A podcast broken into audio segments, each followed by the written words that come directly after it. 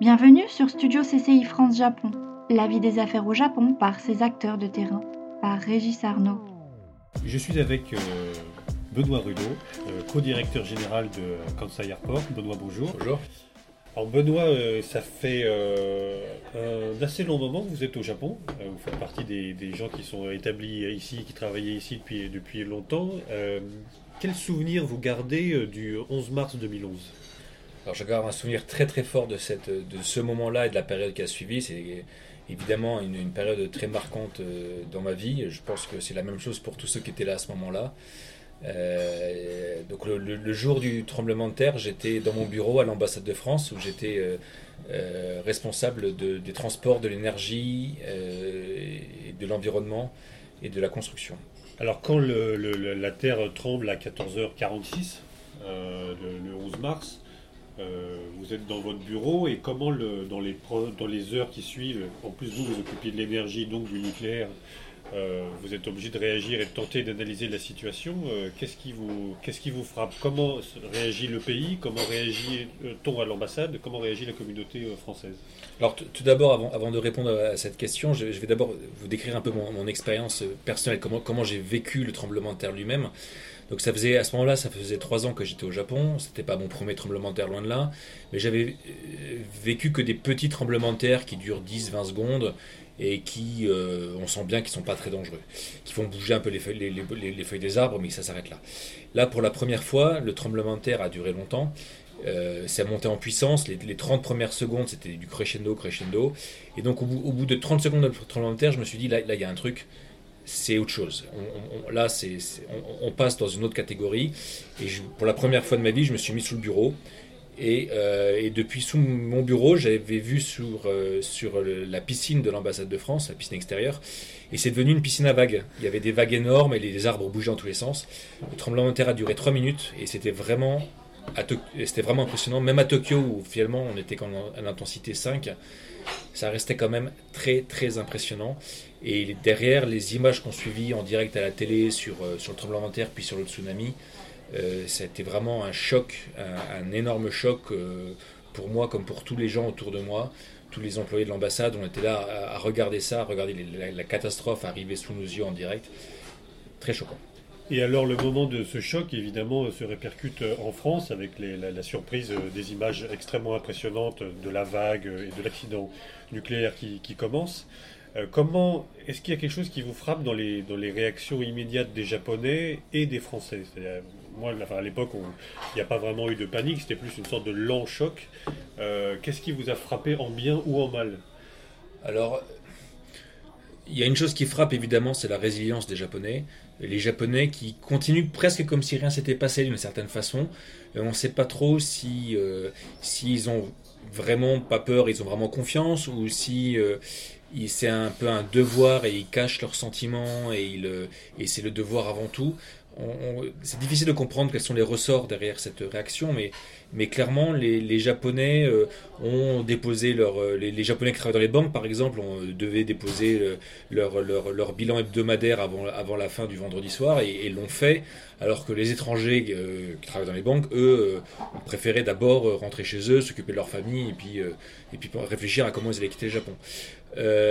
donc, c'est cette différence euh, de, de, de, réaction, par rapport, à la, par rapport au, choc. Et, euh, vraiment, euh, est vraiment impressionnante. La résistance des Japonais est impressionnante. Il y a un petit détail, une petite anecdote.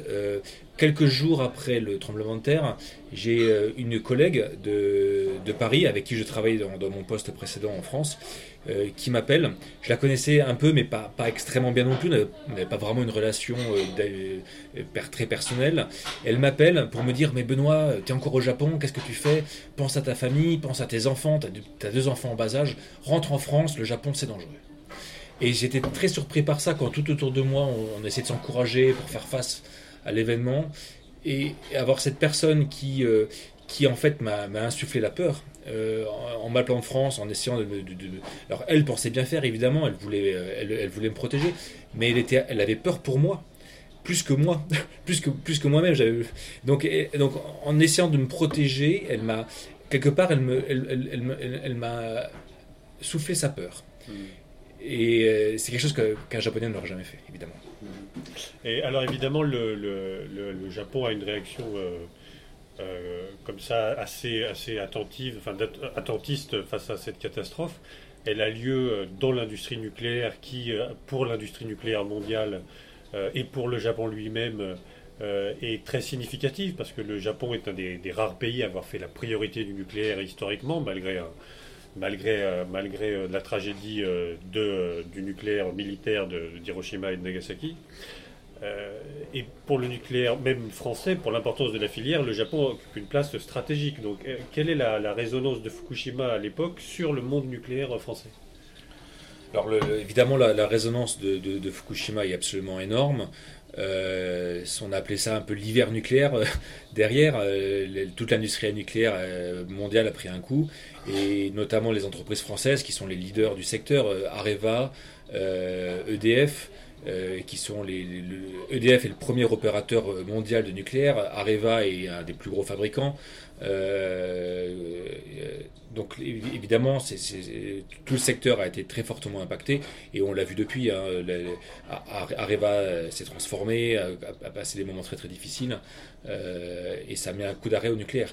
Ce qui d'ailleurs, je tiens à préciser, c'est un peu, c'est quelque chose qui me tient à cœur, euh, est, catastrophique pour le changement climatique. le combat contre le changement climatique, on a besoin de toutes les, toutes les solutions anti-carbone, non carbonées, et le nucléaire en fait partie.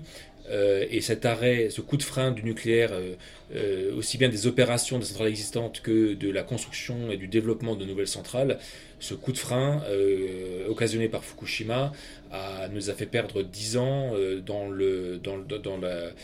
l'apport que le nucléaire peut faire contre le changement climatique.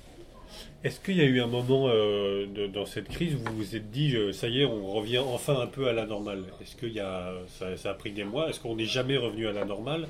Est-ce que ça a pris des semaines, des mois, ou est-ce qu'on est encore dans l'après-Fukushima ah, C'est une bonne question.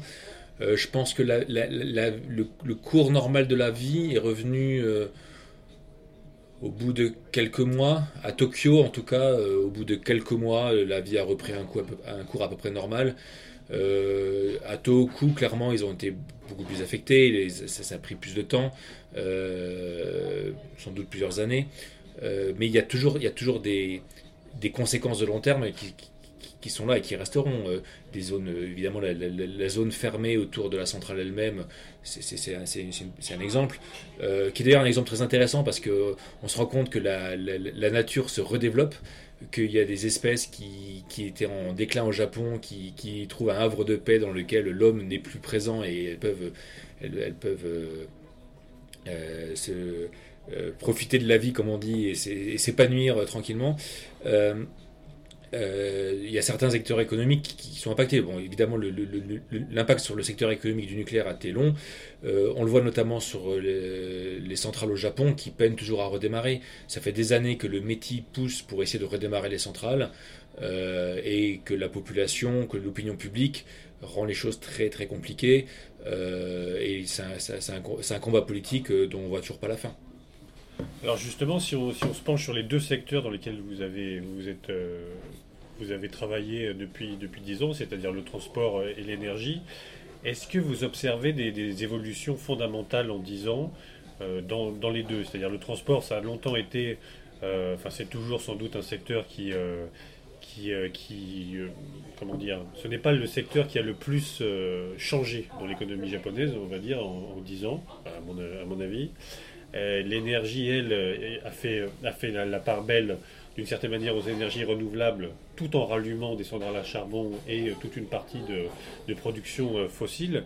Comment vous, vous, pourriez définir l'évolution dans ces deux secteurs? Effectivement, je suis assez d'accord avec votre analyse, Régis. L'évolution de ces secteurs est assez, assez limitée.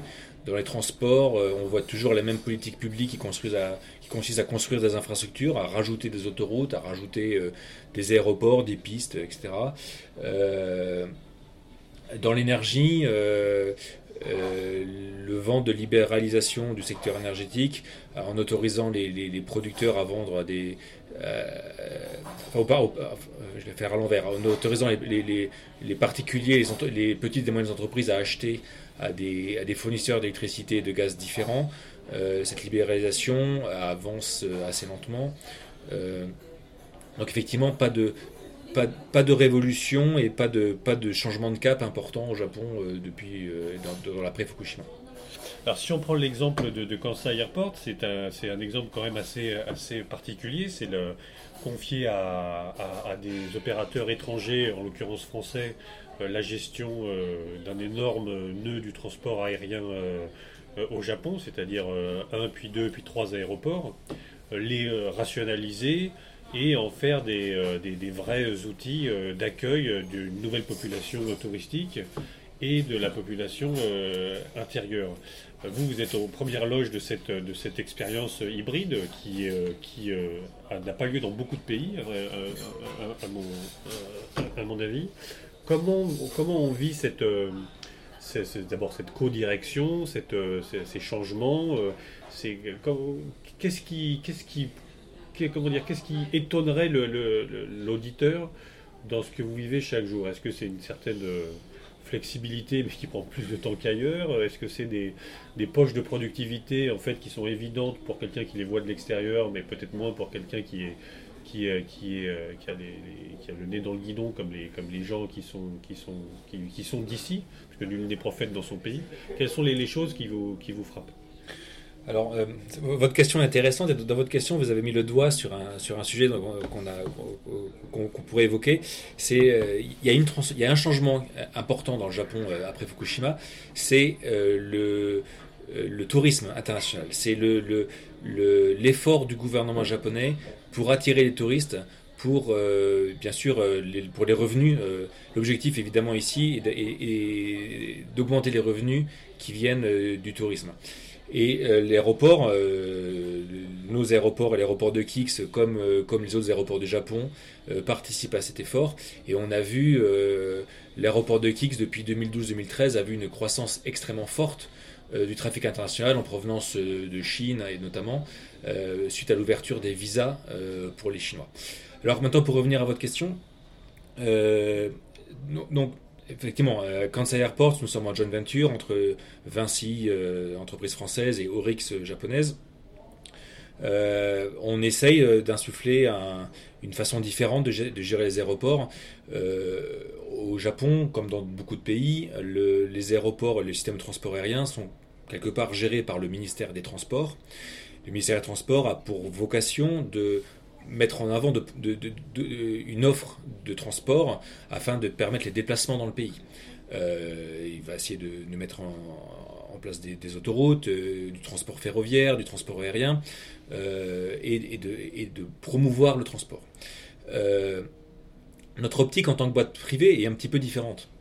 Notre optique à nous, c'est pas tellement de promouvoir le transport. Notre optique à nous, c'est de promouvoir un service aux passagers pour qu'ils reviennent pour que le passager se sente confortable chez nous.